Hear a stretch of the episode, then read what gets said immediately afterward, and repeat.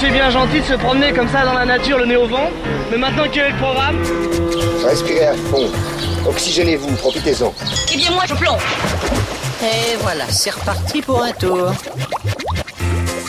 On a toujours le temps de se faire un thé. Cette phrase, le chef étoilé Thierry Marx l'a entendue plusieurs fois dans la bouche des moines bouddhistes qu'il rencontre quand il se rend au Japon et qu'il se ressource dans les temples situés en pleine nature sur un massif montagneux non loin d'Osaka.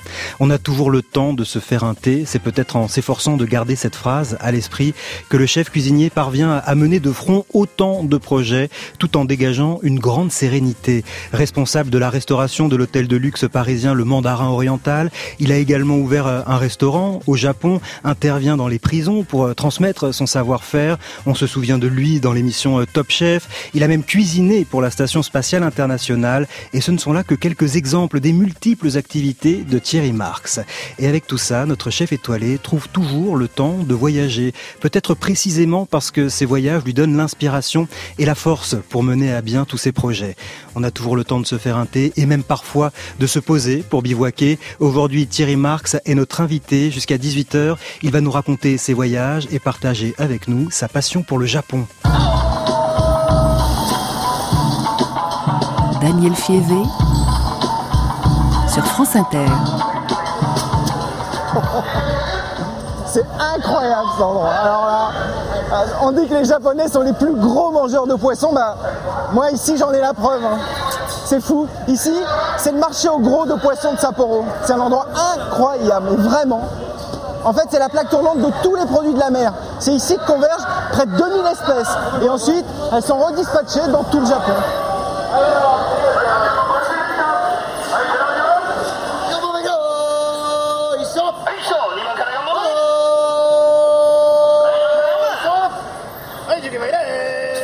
Un extrait des nouveaux explorateurs de Canal Plus avec euh, Fred Cheno. Bonjour Thierry Marx. Bonjour. Très heureux de, vous rencontrer. Cette ambiance de marché japonais, d'ailleurs je crois que ce marché-là a, fermé euh, depuis. Oui. Ça, doit vous, rappeler des choses. Oui, bien sûr, c'est une ambiance très particulière. En plus, le marché de Tsukiji était un marché euh, très ancien, donc il y avait, on avait gardé toutes les toutes les marques du, du, du, passé, cette petite cabine où les et puis la confiance, euh, la confiance qui ne se voit pas, mais euh, vous ne pouviez pas acheter où vous voulez euh, au marché du poisson parce que c'était réservé à certaines élites.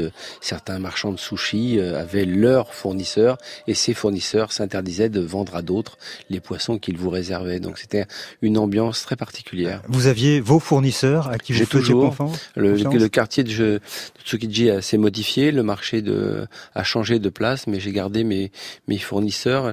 Euh, la confiance est quelque chose de très long terme au, Japon. Vous ne changez pas facilement de, de, de fournisseur et réciproquement, le fournisseur ne change pas facilement de client. Donc, euh, j'ai gardé mes fournisseurs. Si vous deviez citer euh, une odeur, une saveur qui évoque pour vous le Japon, ce serait quoi? Le katsuobushi. Le, C'est quoi? le, le, le, ventre séché de poisson. Là, c'est un parfum très particulier, la limite du fumé. Ce sont des ventres de bonite séchés, la partie grasse de la bonite, et on ça sert à faire des bouillons. Euh, moi, j'aime bien cette saveur euh, d'umami avec de l'algue, de l'algue kombu, comme on dit, et ça fait un bouillon, euh, ce qu'on appelle la cinquième saveur, ni salé, ni sucré, ni acide, ni amer. C'est l'umami, mmh. et c'est très, c'est vraiment un produit signature du Japon qui marque bien l'esprit japonais. Presque la cuisine à la température de l'eau du thé. 80 degrés pour la, température de ce bouillon. Oui, à gradient, à gradient descendant. Alors ça, ça, se, ça se boit dans, dans la rue, dans les Alors, restaurants ça se boit maintenant évidemment dans la rue euh, avec des formules des fois qui sont un peu trop cheap, mais euh, mais il y a aussi les, les grands restaurateurs qui euh, montrent leur savoir-faire au niveau de ce bouillon et qui ont chacun en fonction de la, de la sauce soja qu'ils utilisent une une forme de signature qui leur est euh, extrêmement attribuée et ça ça fait des bouillons d'auteur presque. Ah ouais. Comment s'est passée votre première rencontre avec le Japon? Je crois que c'était en 1988. Euh, un peu avant. Euh, d'abord, c'était grâce au judo. Ouais. Euh, donc c'était l'école Kodokan à Tokyo, mais ça a été très furtif, à peine une semaine, et puis retour dans l'avion. Et je me suis dit c'est là. Et puis la première image du Japon que j'avais, c'est une image fantasmée de mon enfance. Euh, 12-13 ans, je m'intéresse au kung-fu. Euh, bizarrement, c'est la mode dans les cités de s'intéresser au kung-fu. Je vais dans un cinéma à Paris, je vois des idéogrammes, je pense que c'est un film chinois. Euh, C'était euh, la trilogie samouraï de, de Negaki, et euh, je tombe en admiration devant ce film de trois heures. Et je n'ai eu de cesse que de m'intéresser à la vie des samouraïs, à l'idéaliser, à la fantasmer un petit peu. Mais ce film était magique. J'étais, on devait être trois dans la salle. Ça intéressait personne. D'ailleurs, à un moment donné, le film était monté à l'envers, mais euh, et on voyait le moine Tequen qui, qui remontait dans l'arbre. Mais euh, c'est ce que raconte souvent euh, Pierre Delorme, et ça arrivait très souvent. Et puis, je suis tombé amoureux du Japon, d'abord par une idée fantasmée, et puis effectivement, quand j'ai rencontré, grâce à l'école Kodokan, le Japon, je me suis dit c'est là. Ouais. Alors je l'idéalise pas, mais euh, je me dis c'est là, ça correspond à mon trait de caractère. Oui, c'est ça. Alors on reviendra évidemment à cette philosophie, à cet état d'esprit du Japon qui vous va euh, si bien dans la suite de cette émission. Mais précisons que vous aimez voyager, et euh, bien avant même le Japon, vous avez aimé bourlinguer. Je crois que vous avez commencé à voyager à l'âge de 15 ans, très jeune. Oui, vous, vous étiez dans une famille qui ne roulait pas sur l'or, hein, du côté non, de Ménilmontant. On vient d'une extraction sociale très modeste et je n'avais de cesse, pas tant de quitter le quartier de Ménilmontant qui m'a peut-être donné le goût du voyage, parce qu'il y avait la rue du Japon, la rue du Cambodge, la rue de la Chine, tout ça, ça m'inspirait beaucoup. Mais à 15 ans, je me disais, mais qu'est-ce que je peux faire pour partir de cette cité du Val-de-Marne dans laquelle j'étais, qui me paraissait d'une austérité incroyable, on nous avait parqué là, et je me disais, faut que je parte, faut que je parte, je n'avais que ça en tête. Donc le premier voyage, c'est 14 ans, c'est un train à la gare d'Austerlitz, un sac à dos, et euh, l'envie de vouloir m'embarquer sur un cargo à euh, au Portugal. Donc j'arrive dans le port de Lisbonne. Évidemment, euh, personne n'a pris ça au sérieux et le type m'a foutu dehors du bateau. Il m'a dit c'est impossible, ça n'arrive pas parce que je voulais partir au Zaïre. À l'époque, on appelait ça le Zaïre. Et j'avais lu ça quelque part. Du coup, je suis resté à bourlinguer pendant un mois euh, entre Lisbonne et, et entre Lisbonne et Faro, qui était le sud le sud du Portugal. Et puis euh, j'ai décidé, quand il y avait vraiment plus rien dans le porte-monnaie, ouais. de rentrer avec un train qui a été extrêmement chaotique entre Lisbonne et puis euh, on passait encore la frontière euh, avec les gardes, les gobelous et espagnols de, de l'ancienne époque de Franco. Et puis voilà, ça m'a donné le goût du voyage et surtout le goût de partir de ce quartier que que je ne je, je, je n'aimais pas finalement. Alors, il y a eu d'autres expériences à l'étranger marquantes, hein, même parfois dures et difficiles. C'est le cas du Liban, hein, première euh, expérience en tant que militaire. Là, c'est la guerre quand vous vous rendez euh, au Liban. Oui, oui, c'est une expérience. Euh c'est drôle parce qu'on n'arrive jamais à en parler parce qu'il n'y a pas grand chose à raconter. Mais c'est une, euh, je me rappelle des odeurs de caoutchouc brûlé, je me rappelle de, du bruit, euh, du vacarme, de l'apaisement et puis euh, de la vie à tout prix. Et euh, c'est drôle parce que nous on était dans ces quartiers et on voyait des, des gens qui souffraient de, de ces mouvements. Euh, on avait affaire à des, des, gens comme vous et moi, et puis tout d'un coup, on savait pas pourquoi ça devenait des combattants, et la ville se déchirait. Tout d'un coup, un immeuble s'ouvrait en deux, et euh, voilà, j'ai gardé ça à l'esprit. Je suis rentré, c'est et pendant des années, ces images euh, euh me hantaient d'immeubles en noir et blanc dans, dans mmh. mon esprit, et, et, de voir ces immeubles qui s'ouvraient en deux euh, parce qu'ils étaient attaqués en général, et puis euh, la vie reprenait deux heures après et vous, on voyait des cordes à linge entre deux bâtiments éventrés, euh, mais la vie à tout prix, quoi. Ouais. Et euh, évidemment, je vous, je vous, dis ça à 60 ans, euh, j'ai eu beaucoup de mal à mettre des mots sur ces instants-là. Alors quelques années plus tard, c'est en Australie cette fois que vous vous rendez. Qu'est-ce qui vous conduit en Australie? Ça part encore de, de, trois fois rien. Ouais, le baccalauréat. Je passe mon baccalauréat en candidat libre. J'ai 25 ans. Je me dis, euh, je serai jamais dans les bonnes cases en France. Finalement, euh, on m'a signé toujours soit au quartier, soit à mon parcours, soit à mes échecs scolaires, soit un tas de choses. Là, je réussis le brevet des collèges. Et puis, grâce à des, des, des professeurs bienveillants au lycée Hélène Boucher, on réussit le baccalauréat. On est un petit groupe. Je me dis, c'est quoi loin? Je regarde sur une map monde parce qu'il n'y avait pas euh, tous les outils numériques actuels. Et je me dis, bah, l'Australie, c'est loin. Je reçois un magazine qui s'appelle Migration. Et il y avait un poste à, à l'hôtel Régent et ce qui était bien avec le loin, c'est qu'on s'occupe pas de vos passés, on s'occupe juste de ce que vous savez faire et quelles solutions vous pouvez apporter à l'entreprise. C'était l'Australie et ça a été un révélateur fort parce que j'avais vraiment l'impression d'être au bout du monde. Vraiment au bout du monde. Quand vous arrivez en, Australie, Thierry Marx, c'est déjà avec quand même une, une connaissance de la, de la boulangerie, de la pâtisserie, pas encore vraiment de la cuisine comme... Pas, du tout, j'arrive euh, avec une connaissance que j'avais un parcours de pâtissier, donc je me fais embaucher comme boulanger, pâtissier. Je faisais que des pains de mie d'ailleurs, euh, c'était pas terrible. Je faisais que des pains de mie et puis euh, je vivais dans une Salvation Army. Euh, donc c'était des, des, collectifs. Hein, c'est l'armée du salut, quoi. C'est l'armée du salut, oui. Et donc c'était des, des, voilà comme ça, c'était assez modeste. Mais en même temps, il y avait un lit métallique et une Bible. je me rappelle toujours de ça. Et puis je voulais absolument louer une chambre et mon chef qui était là, qui était mon exécutif, me dit bah, si tu veux louer un appartement, il faut au moins deux salaires. Et il m'a dit bah si français, tu connais la cuisine. Et là, j'ai totalement euh, improvisé. J'ai bluffé. Ah, oui, j'ai bluffé, j'ai triché. On ouvrait les huîtres en les plongeant dans l'eau chaude. C'est-à-dire que vous avez commencé comme euh, mauvais cuisinier, en tout cas mauvais. J'ai commencé comme très mauvais cuisinier, mais euh, le fait d'être français, ces gens m'accordaient un crédit. J'essayais de recopier des trucs dans des, mais je ne comprenais pas le quart de ce que je recopiais. Donc, à un moment donné, j'ai trouvé que la cuisine me rapprochait des autres. Or que le reste m'avait beaucoup éloigné des autres. Et du coup, j'ai décidé de rentrer en France pour passer un CAP. Oui, parce que, mine de rien, même si vous vous improvisez un peu et c'est fait pas forcément dans les règles de l'art, vous y prenez goût à, cette, ah, à cet art de la cuisine. C'était étonnant parce que je devenais chef sans être chef. Parce que les gens me disaient, oh bah, euh, on voyait sauce hollandaise, par exemple, bah, tu, tu sais faire. J'allais aux toilettes, je recopiais une recette, j'essayais de faire, qu'elle soit loupée ou pas loupée. D'ailleurs, je me suis aperçu plus tard, en, apprenant à le faire en France, que je leur servais que des, je leur servais que des sauces qui étaient ratées, mais ils les considéraient bonnes parce que c'est un Français qui les faisait. Vous voyagez encore euh, beaucoup aujourd'hui, Thierry Marx? Oui, beaucoup, trop professionnellement on a moins le temps de se, se, poser, mais je fais encore de nombreux treks. J'aime beaucoup le trek, c'est-à-dire que ça me permet d'aller en immersion dans, dans pas mal d'endroits. Donc j'aime la jungle, donc je fais beaucoup ça euh, sur la Birmanie, euh, évidemment le nord de la Thaïlande, euh, Vietnam, Laos, Cambodge. et là, les vagues touristiques arrivent de plus en plus. C'est très difficile de s'éloigner maintenant. Et du coup, pour pouvoir approfondir un peu mes treks, eh bien je me suis mis au cheval je suis pas très doué, mais euh, au moins euh, euh, ça m'éloigne un petit peu de, ça m'éloigne un peu des, des, des, flux touristiques. Alors il y a le cheval, hein, ça c'est nouveau, et la gastronomie, la cuisine. Est-ce que c'est un bon moyen d'approcher un pays et sa culture? Ah, Complètement, c'est le, le, meilleur moyen de rentrer. D'ailleurs, notamment dans la street food, vraiment, c'est le meilleur moyen d'entrer en contact avec les autres, d'avoir de la proximité, des arômes, des odeurs, la, la nourriture du quotidien, mm.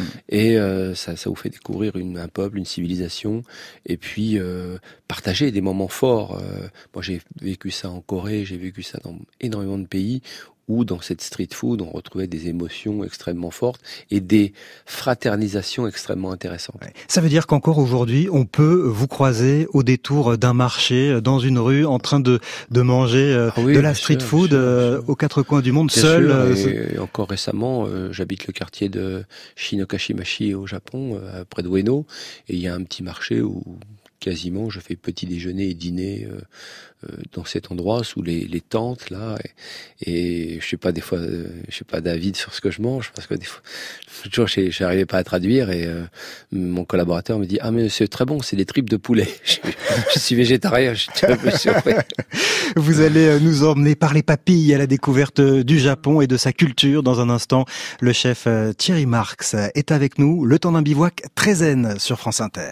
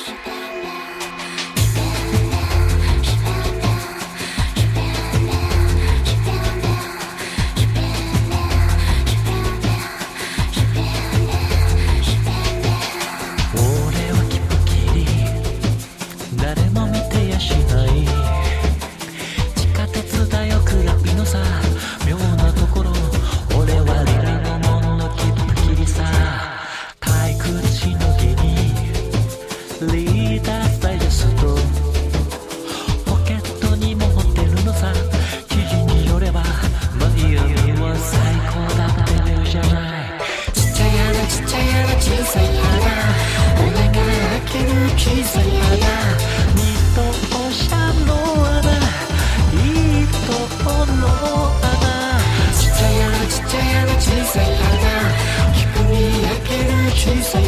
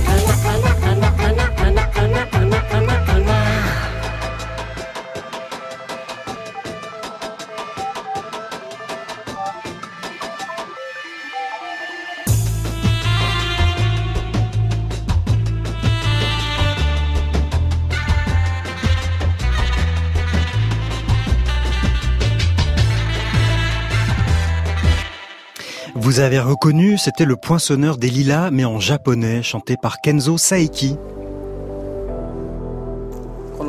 Voici le daimon, l'entrée du monastère de Koyasan.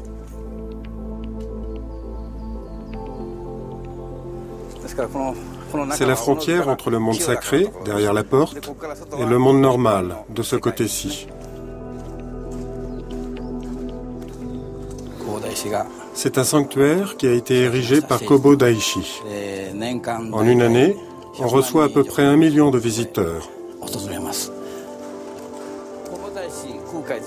Kobo Daishi a dédié ce site de Koyasan à la prière pour le bonheur de tout être vivant quel qu'il soit. De tous ces temples bouddhistes, c'est celui que Kobo Daishi Kukai a fait construire en premier. Aujourd'hui, le monastère compte 117 temples, mais à l'époque Edo, il y a 200 ou 300 ans, il y avait plus de 1000 temples. Un extrait de l'émission Échappée belle de France 5. Nous étions euh, dans un des nombreux temples euh, du mont Koyasan au Japon, au sud-est d'Osaka. Vous connaissez très bien l'endroit, je crois, Thierry Marx. Oui, très très bien. J'ai euh, logé au mont Koyasan et j'ai appris beaucoup de choses, de la méditation notamment. Et puis, euh, moine bouddhiste un jour me, disait, c'est dans cet endroit qu'on s'aperçoit que tout n'est que vie. Finalement, quand on marchait sur les feuilles de cette forêt, on disait, tu vois, tout vit, tout se dégrade et tout redevient vie.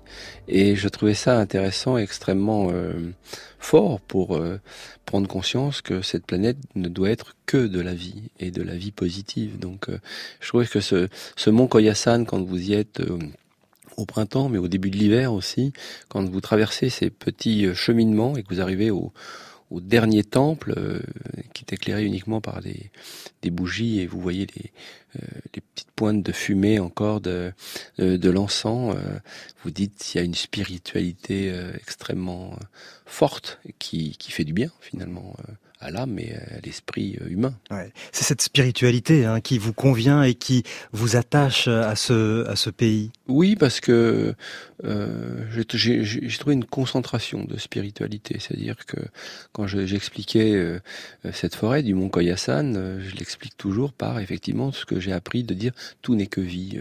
Une feuille tombe d'un arbre, elle se dégrade, elle sèche, mais elle crée de la vie autour d'elle. Tous ces écosystèmes de vie qui font que la vie sur cette planète est, est extrêmement intéressante. Ouais. Ce lien à la nature très fort, à la vie euh, que l'on trouve chez ces moines, on le retrouve aussi dans votre cuisine. Finalement, ça a inspiré aussi votre façon d'imaginer oui, la cuisine. c'est indissociable. C'est-à-dire que dans la cuisine, qu'est-ce que c'est? C'est euh, je me souviens d'un professeur au Japon qui me disait la cuisine, c'est le geste, le feu, le temps. Coupe juste, goût juste, gestion de son, gestion de son plan de travail, le feu, l'intensité du feu, ni trop fort ni trop faible, et puis le temps, le temps pour faire et le temps, la saisonnalité. Et puis, euh, quelques années après, en le revoyant, on me dit oui, j'ai dit ça et je l'ai écrit, mais je crois aussi que le cuisinier doit donner un confort de dégustation à un produit, tout en restant au plus près du goût originel. C'est ce qui nous permet de donner de la mémoire à de l'éphémère. Et j'ai gardé ça comme un satori finalement, une espèce de, de, de, de quelque chose qui est ma, ma, ma voie, ma voie euh, d'épanouissement au travers de la cuisine. Alors on retrouve ce lien à la nature dans la cuisine japonaise et notamment dans la cuisine kaiseki. Je prononce bien. C'est quoi C'est quoi? Bah, Le kaiseki, c'est vraiment une observation de la saisonnalité du produit là au moment, à l'instant où il est prêt à être consommé et justement de lui donner sans artifice un confort de dégustation tout en restant au plus près du goût du produit. L'eau a son importance, donc l'eau dit le bouillon. Le jeu de texture et de température donne de l'émotion et effectivement donne de l'émotion à de l'éphémère. Et c'est ce qui est intéressant, il y a un, un, rythme de 9 ou un rythme de 13 plats et effectivement à la fin on est dans le même esprit que ce qu'aurait pu dire d'ailleurs euh, ce qui a été écrit dans l'Antiquité grecque, plaisir, bien-être, santé.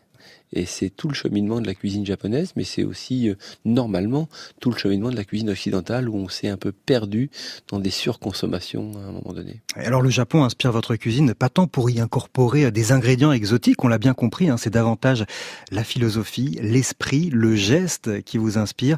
Un exemple de mets japonais qui demande de la maîtrise et du savoir-faire, les sushis. Le sushi a été créé il y a 200 ans. Il s'agit d'une recette simple, composée de riz, sur lequel on dépose un morceau de poisson, auquel on ajoute du wasabi et la sauce soja. Mais on y retrouve une forme de raffinement japonais, comme dans l'art zen ou C'est un état d'esprit où l'on retire tout le superficiel. On retire, on retire, on retire pour ne garder que ce qu'il y a de plus simple et valoriser l'essentiel. La recette est extrêmement simple, mais le fait de mâcher mélange le goût du poisson et du riz dans la bouche. Et c'est la variation subtile de ces saveurs qui font tout l'intérêt du sushi. Thierry Marx, tout un art hein, de découper ce poisson dans le bon sens, à la bonne épaisseur, de cuire le riz à la bonne température. Alors c'est très intéressant ce, que ce monsieur évoque parce qu'effectivement le sushi est un art. Euh, la température du riz, la température du poisson. En fait, pour apprendre ça, il faut essayer de on connaît le poisson tué par Ikejime, tué sans souffrance finalement, et de couper un morceau dans l'instant de ce poisson. Quand vous le goûtez, il a cette température post-mortem. Le sushi, sa température, et de fait de poser le poisson dessus, va ramener ce morceau de poisson à la température post-mortem. Ce qui va faire qu'à la mâche, vous n'avez pas de résistance exagérée, et vous avez ce jeu de texture et température qui finit par vous donner une subtilité de saveur absolument intéressant. Et puis, euh, il y a le geste, il y a le, geste pour faire le sushi, mais il y a le geste de la découpe, vous l'avez évoqué, pas trop fin, pas trop épais, et euh, en fonction. Et quand vous voulez tester un très bon sushi, il faut tester Ika, euh, le poulpe. Ah oui. Et le poulpe cru, je peux vous assurer que quand vous avez dans un, un, un sushi san qui vous fait du poulpe, c'est qu'il a déjà un niveau de compétence très très élevé. alors le vrai sushi du Japon, est-ce qu'il a quelque chose à voir avec le sushi qu'on mange dans un resto japonais euh, en il France? Il, s'est hybridé dans les restaurants français, il s'est adapté à la culture française, euh, mais on a dit 200 ans, époque Edo, un peu plus même. Euh, d'abord, on mangeait aussi beaucoup de sushi cuit ou de produits, on ne transportait pas beaucoup le poisson. Mmh. Donc euh, il y avait euh, le sushi de l'époque Edomae. Donc effectivement, le sushi a conquis la planète en pensant que c'était un produit de régime quand même au départ. Et puis en fonction de ça, eh bien, euh, la proximité des produits et puis l'accessibilité des produits a fait qu'on a modifié un petit peu et qu'il y a des sushis faits au Japon qu'on ne retrouve pas forcément en France. J'avais rarement vu, par exemple, du sushi fait avec du saumon. J'ai vu ça en France seulement. D'accord, oui, on, a réadapté, réinterprété. Oui, et pourquoi pas C'est aussi ça, euh, de travailler avec la proximité des produits que nous donne la nature. Il y avait une autre idée intéressante dans ce que nous disait ce, ce maître euh, de l'art du sushi, euh, c'est l'idée qu'on enlève, on enlève, on enlève jusqu'à ce que ce soit parfait. C'est très japonais, ça, cette idée que la perfection, on l'obtiendra en épurant. Alors, c'est très japonais, mais on l'obtient de plusieurs façons. On l'obtient en ne laissant pas de place au hasard on l'obtient par le respect du produit, c'est-à-dire que on enlève oui, mais on ne gâche pas. C'est-à-dire que s'il y a bien un pays où vous apprenez à donner de la valeur à ajouter à un produit, c'est le Japon. On considère que l'épluchure a un intérêt, que le cœur du produit a un intérêt, que le côté du produit a un intérêt, le poisson c'est la même chose. Vous faites l'école hôtelière en français, en, France, on va vous dire, dans un bar, il y a 70% de pertes. Au Japon, on vous dit non, il y a zéro perte dans un poisson. Les viscères du poisson servent à quelque chose. D'ailleurs, nos anciens le savaient, en France aussi. On appelait ça les simples de la mer.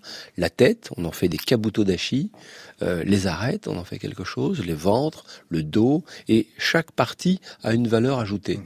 Et ça, c'est euh, c'est vraiment dans la culture japonaise d'apprendre à faire simple bon et donner de la valeur ajoutée à des produits. Alors parfois il y a quelques exceptions, il y a certaines euh, parties du poisson qu'il faut parfois savoir éviter. Ce souci d'ailleurs du geste juste semble parfois pousser à l'extrême pour certains poissons. Une mauvaise découpe peut rendre le plat fatal. En japonais, il se nomme fugu. C'est un poisson bizarre. Il cligne des paupières, il n'a pas d'écailles, quand il a peur, il se gonfle. Il a surtout une particularité redoutable. Il contient de la tétratoxine, un poison foudroyant. Sa chair est pourtant si délicieuse que les gourmets japonais, au péril de leur vie, ont sacré le fougou mortel, roi des poissons. S'il y a des morts Oui, parfois il y a des morts. Mais quand on mange, on n'y pense pas. C'est tellement bon. Le fougou a un goût discret, délicat. Il y a énormément de variétés et on peut le déguster de différentes façons. C'est ce qui me fait aimer le fougou. On l'a compris, hein, c'est un poisson qui a l'air délicieux, mais il y a une sorte de petite glande pleine de poison qui, si on découpe mal, peut rendre le plat complètement euh, toxique. Alors, c'est anecdotique cette histoire de poisson fougou ou euh, c'est emblématique de... On, en a fait une anecdote et un emblème d'un poisson dangereux, mystérieux. Donc c'est vrai que c'est un poisson qui contient un neurotoxique et qui, qui est extrêmement euh, fulgurant en termes d'empoisonnement, mais la saveur, la texture du poisson cru est un goût, pas vraiment un goût d'ailleurs, c'est vraiment la texture qui est exceptionnelle et les viscères, certaines parties des viscères se cuisinent. Alors j'ai eu la chance de participer plusieurs fois à des dégustations et des découpes de fougou, c'est vrai qu'il faut être très spécialisé.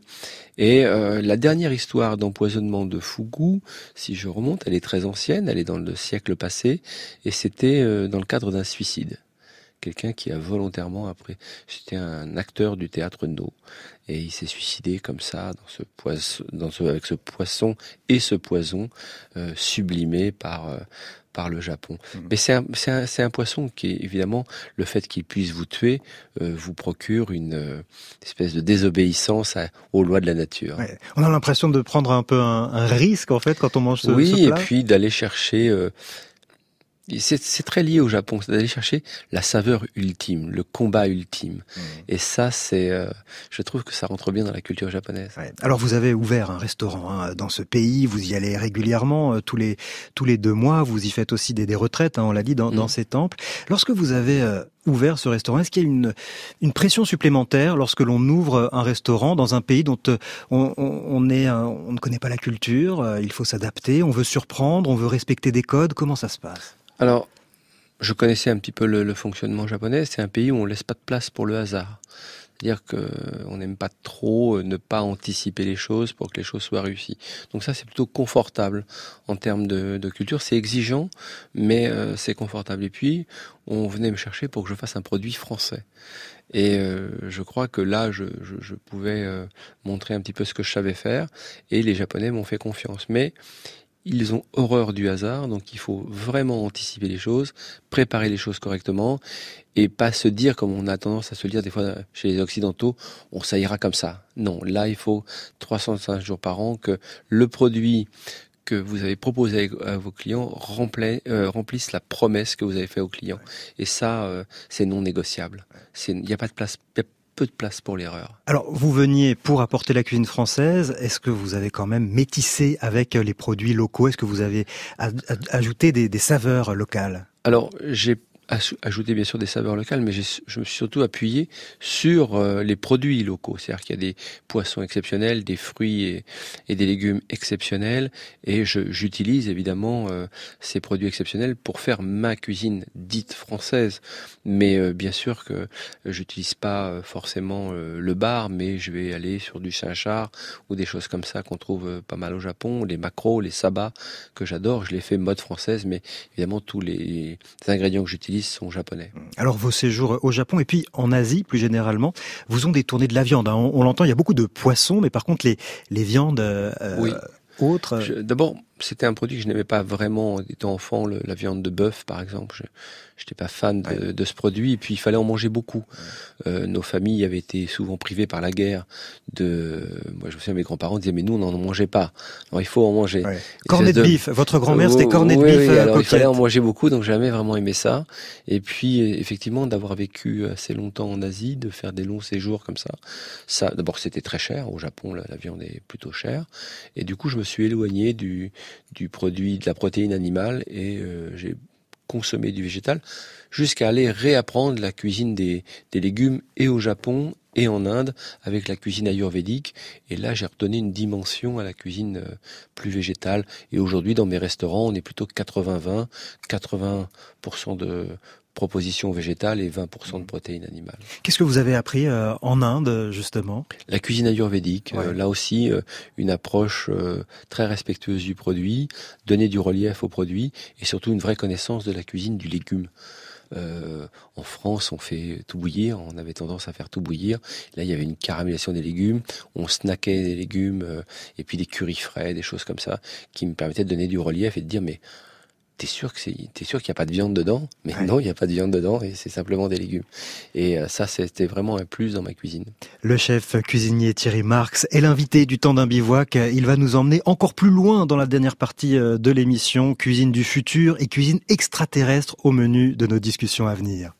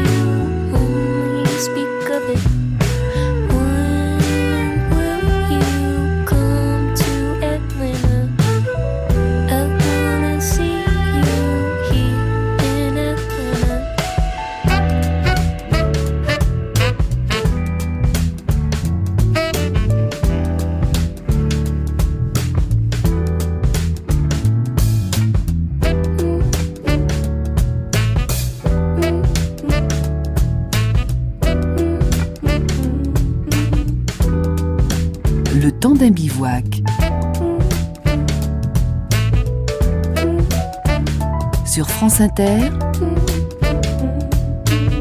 Daniel Fievé. C'était comme tout Atlanta, Five Webster.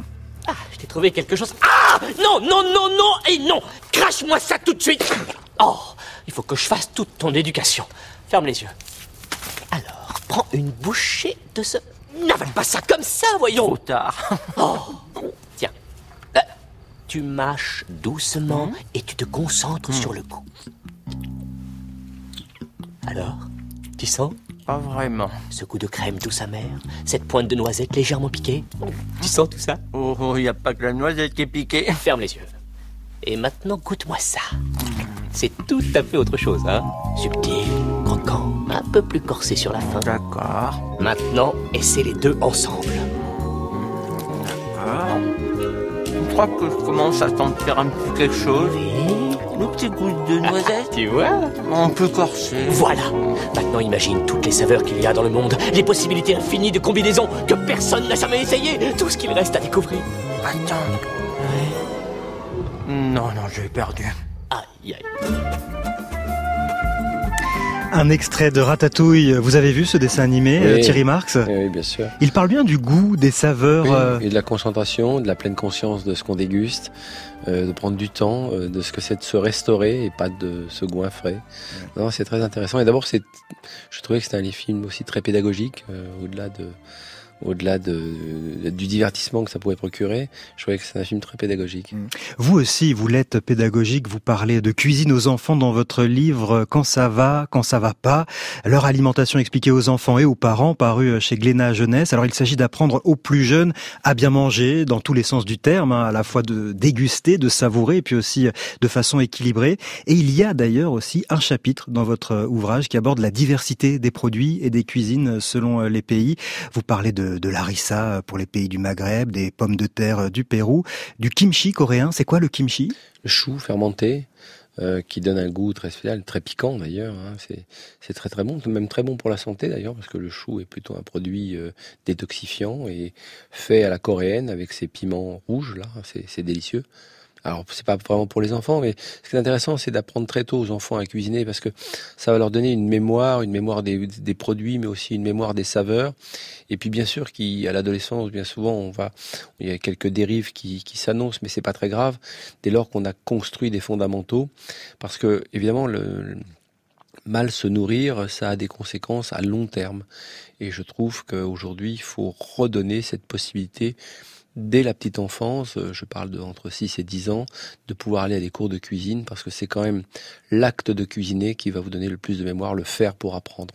Et puis pour apprendre à rencontrer l'autre aussi parce que vous détaillez des, des, des pratiques culturelles euh, du, du, repas dans tous les pays. Alors vous parlez de la Chine où euh, on pense que les aliments transmettent la vitalité, ce qui est pas faux hein, d'ailleurs hein, quand, on, quand on mange. Et puis vous parlez aussi de l'Afrique avec le, le, repas où on mange tous dans le même plat avec les mains. C'est une façon aussi d'échanger. Il y a quelque chose d'à la fois universel et singulier dans, dans la cuisine. Et, la cuisine, c'est du lien social. Hein. Il faut d'abord, c'est la confiance ne se voit pas. Vous pouvez pas écrire euh, sur un morceau de papier que vous, vous, devez me faire confiance ou que je dois vous faire confiance.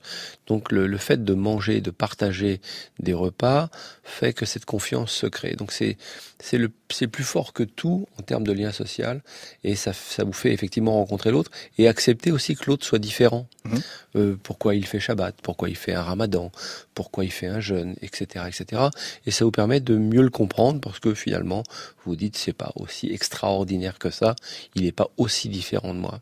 Comment s'est faite votre initiation, votre initiation au goût à vous? On a compris qu'on vous avait fait manger beaucoup de viande, que vous n'aimiez pas forcément ça, mais euh, dans votre enfance, il y a des moments où vous avez savouré pas vraiment dans ma petite enfance. Euh, j'ai des souvenirs de partage de table, mais c'est le goût du pain qui m'a qui m'a beaucoup influencé. Notamment le, j'avais un voisin boulanger euh, extraordinaire au 140 rue Montant et c'est vrai que ce goût du pain, ce goût avec peu de choses, finalement, de l'eau, de la farine et du sel, d'arriver à faire un, produit aussi merveilleux. Donc j'ai des souvenirs de pain et de tartines absolument euh, euh, délicieuses.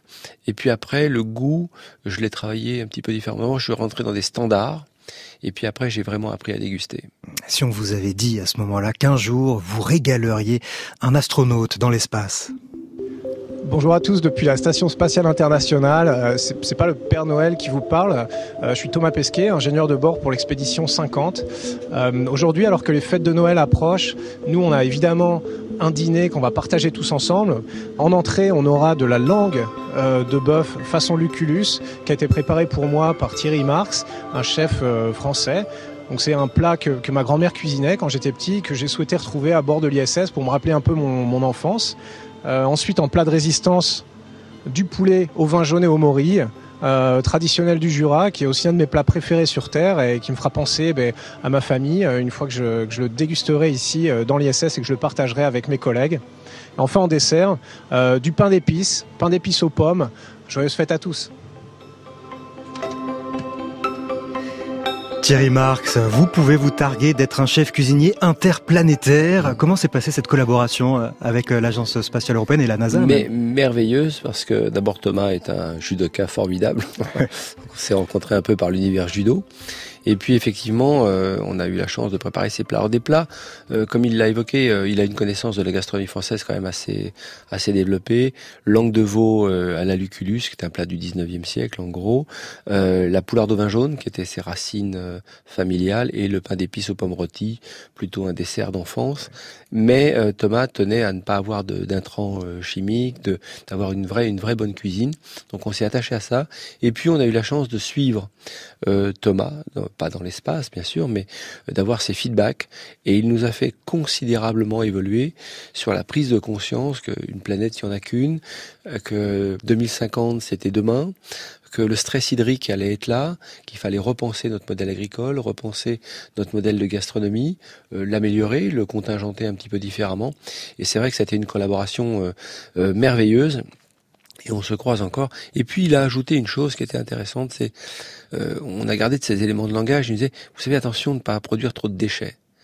Et nous, on a ouvert un département à Orsay pour travailler justement pour arrêter de parler de déchets, mais plutôt de parler de coproduits, comment on recycle les choses. Et ça, c'est venu, c'est venu de cette réflexion et de cette collaboration avec l'ISS. Alors ça, c'est avec un, un chercheur, un Raphaël Aumont. Euh, vous êtes en train d'inventer la cuisine du futur, mais pas la cuisine du futur euh, futuriste, les, les, les, petites pilules qui nourrissent. Vous êtes en train d'imaginer une, une cuisine euh, différente, mais finalement plus saine. Bien sûr, plus saine, différente, et en même temps, on va avoir une planète avec 9 milliards 7 d'individus. 2050, c'est 30 ans. C'est rien. C'est à peine un petit business model de l'agriculture.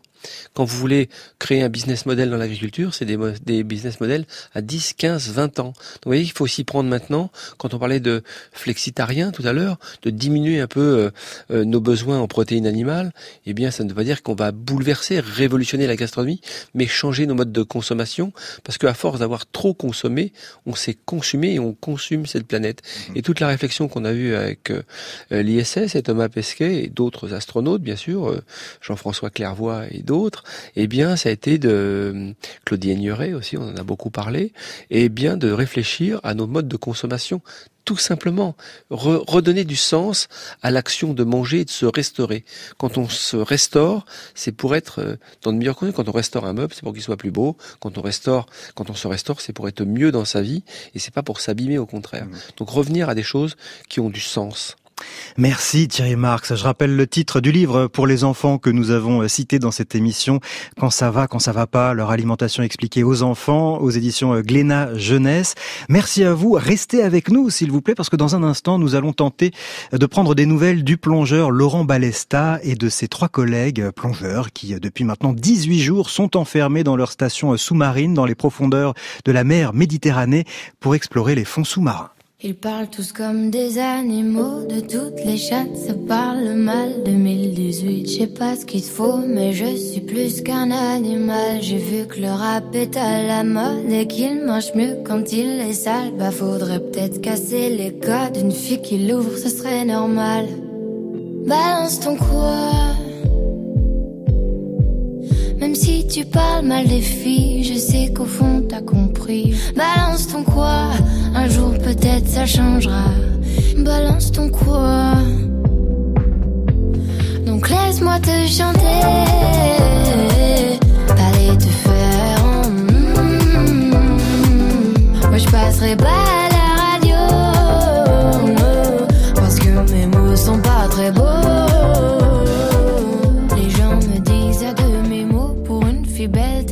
si bête pour une fille drôle, t'es pas si laide, tes parents et ton frère ça aide. Oh, tu parles de moi, c'est quoi ton problème? J'ai écrit rien que pour toi, le plus beau des poèmes. Laisse-moi te chanter, aller te faire. Mm, oui, je poli pour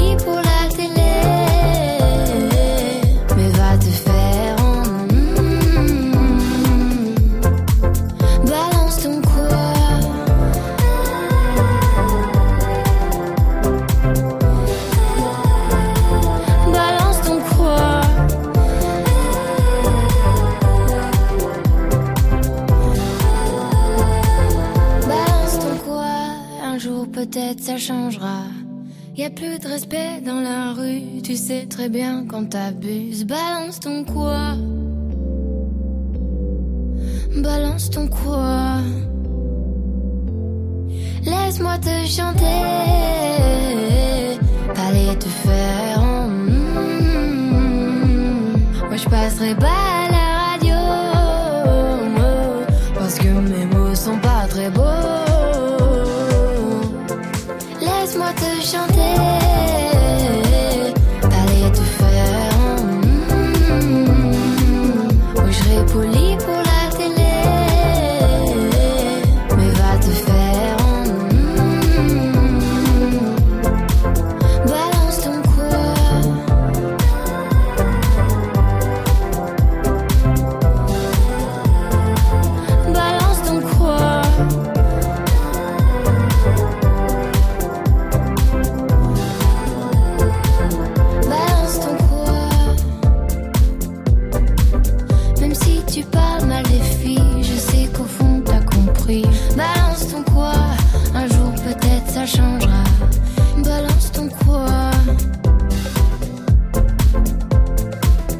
C'était Balance ton quoi Angèle sur France Inter dans le temps d'un bivouac dont la programmation musicale est signée Djoubaka.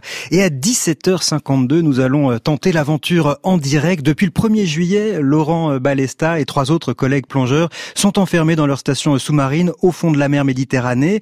Ils en sortent pour faire de longues plongées, mais ils ne sont encore jamais remontés euh, à la surface.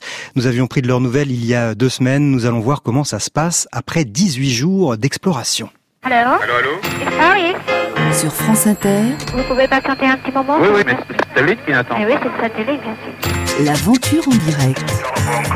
L'appel téléphonique le plus extraordinaire que j'ai jamais fait, dit-il. Bonjour Laurent Balesta. Bonjour Daniel. Ah là là, la voix est toujours aussi euh, lointaine. Euh, alors avant toute chose, comment allez-vous? Oh ben, on, on, va de mieux en mieux. Pour ce qui est des sorties, euh, ça se passe de mieux en mieux. même si ce froid est, vraiment euh, dur à gérer, mais les sorties sont de plus en plus... On, voit plus que le bon côté des sorties. Voilà, quant à la vie à l'intérieur, évidemment qu'on aimerait aussi profiter des couchers de soleil sur la Méditerranée. Mais voilà, ce sont de petites contraintes par rapport aux grands privilèges qu'on a. C'est ça, hein, vous avez l'air, euh, la voix a l'air euh, sereine, même si elle est un peu euh, déformée par les filtres. On rappelle que vous êtes dans une, une atmosphère chargée d'hélium, donc vous avez une voix encore plus aiguë que ce qu'on entend là. mais vous êtes dans ces quelques mètres cubes à 4 et finalement, vous avez l'air de vous supporter. Oui, on, oui, oui, on se supporte parce que de toute façon, on se connaît depuis très longtemps. Euh, et, voilà, donc euh, on se connaît, on connaît nos défauts, nos travers, et il n'y a, a, pas trop de surprises. Voilà. Euh, et, et, ça, et ça se passe. Évidemment, évidemment que on, je serais content de sortir aussi. Hein. Ouais. Alors... Mais là, pour l'instant, on profite pleinement on, avant-hier, on, s'est baladé pas moins de 6 heures en tout dans la journée, à plus de 120 mètres de profondeur.